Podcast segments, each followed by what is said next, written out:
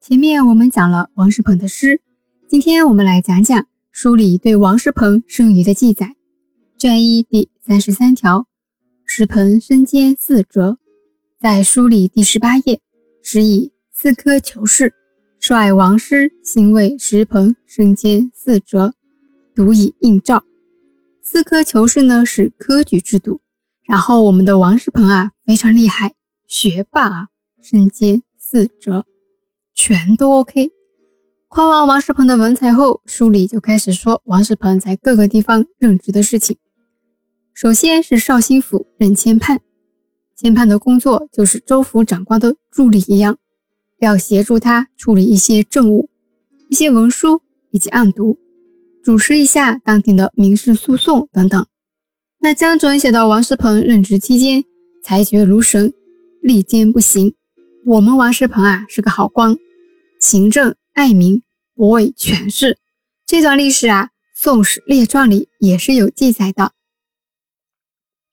结束绍兴的任职后啊，王世鹏又去了饶州任职。饶州在江西上饶鄱阳县，在那里的庆朔堂右边有个亭子，叫蜀锦亭。范仲淹在亭子旁边种植了两株海棠树。那我们知道王世鹏他不是非常喜欢植物吗？给自己的植物零下十二子，各写了十二首诗。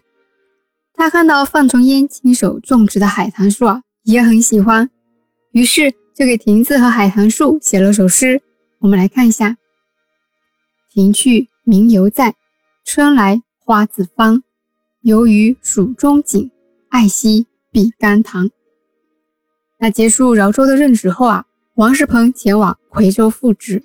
因为王世鹏为政清廉，体恤百姓，所以当百姓们得知自己的父母官要离开饶州了，都舍不得，甚至啊，为了留住他，把他去往夔州的那座必经的桥都给拆掉了。王世鹏他只好改走小路离开。之后桥修好后，百姓们为了纪念王世鹏，于是将桥改名为王公桥。这段历史记载，我们必须来感受下书里原文。及途知夔州，明珠之可岂留不得？至断桥以留之，乃以车从剑道去，纵容断桥，因名王公桥。饶州的百姓可以为王世鹏把桥都给断了，足以啊证明王世鹏平时为官的风范。那他在夔州任职的情形又是怎样的呢？乃至夔州，宣上恩，续民隐。明书租，必自盖量。闻者相告，素府意愿长。去之日，老至滂流涕泣，阅尽以送，思之如父母。江准的这段记载和《宋史》里面的记载非常相似。古籍的展现部分，不惑在自己的公众号“不惑讲历史”里面写到王世鹏时，会放到文章里。那文中末尾呢？江准还记录了王世鹏在泉州以及河南光州任职的事迹。当地的百姓们对王世鹏的爱意呀，不输于其他城市。以上呢是书里卷一第三十三条的内容。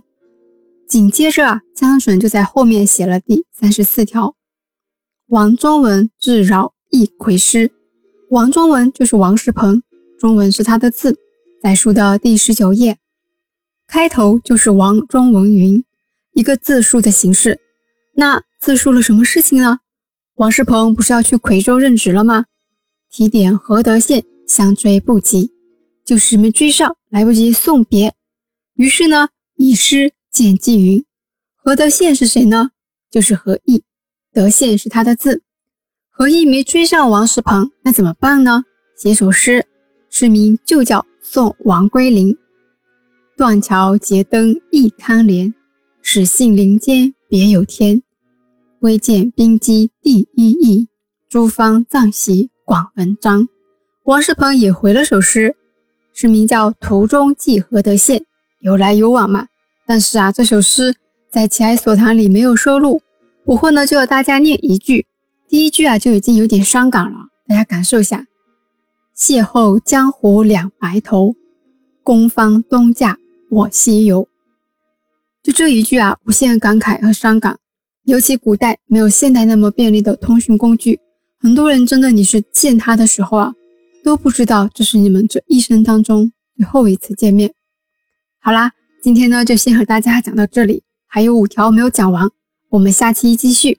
喜欢历史的朋友可以关注“不惑”的公众号，“不惑讲历史”，里面有温州通史，也有中国通史。以后呢还会开设专栏。公众号里有书单分享，还有各种进行书画的优质资源分享。文章里有不惑自己做的思维导图和高清古籍扫描页等着大家。我们下期见。